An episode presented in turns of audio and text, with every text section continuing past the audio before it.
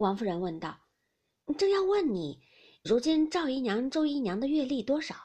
凤姐道：“那是定例，每人二两。赵姨娘有还兄弟的二两，共是四两，另外四串钱。”王夫人道：“可都按数给他吗？”凤姐见问的奇怪，忙道：“怎么不按数给？”王夫人道：“前儿我恍惚听见有人抱怨说短了一吊钱，是什么缘故？”凤姐忙笑道：“姨娘们的丫头。”月例原是人各一吊，从旧年他们外头商议的，姨娘们每位的丫头分例减半，人各五百钱，每位两个丫头，所以短了一吊钱。这也抱怨不着我，我倒乐得给他们呢。他们外头又扣着，难道我添上不成？这个事儿我不过是接手，怎么来怎么去，由不得我做主。我倒说了两三回，仍旧添上这两份的。他们说只有这个项数，叫我也难再说了。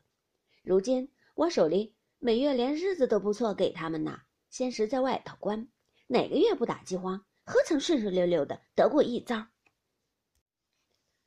王夫人听说也就罢了，半日又问：“老太太屋里几个一两的？”凤姐道：“八个，如今只有七个，哪个是袭人？”王夫人道：“这就是了。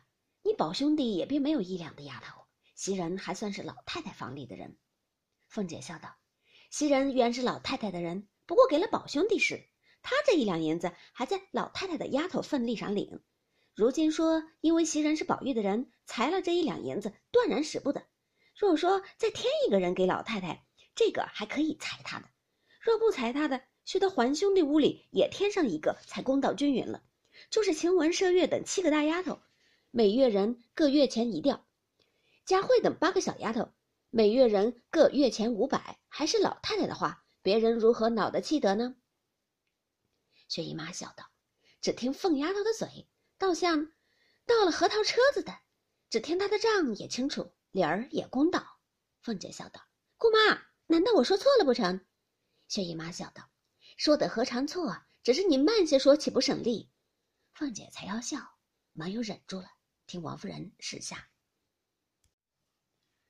王夫人想了半日，向凤姐道：“明儿挑一个好丫头送去老太太时，补袭人，把袭人的一份裁了，把我每月的月例二十两银子里拿出二两银子一吊钱来给袭人。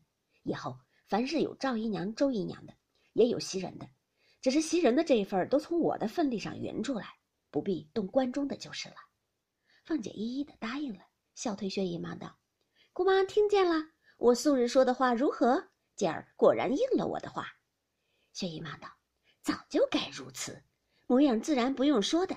他的那一种行事大方，说话见人和气里头带着刚硬要强，这个实在难得。”王夫人含泪说道：“你们哪里知道袭人那孩子的好处，比我的宝玉强十倍。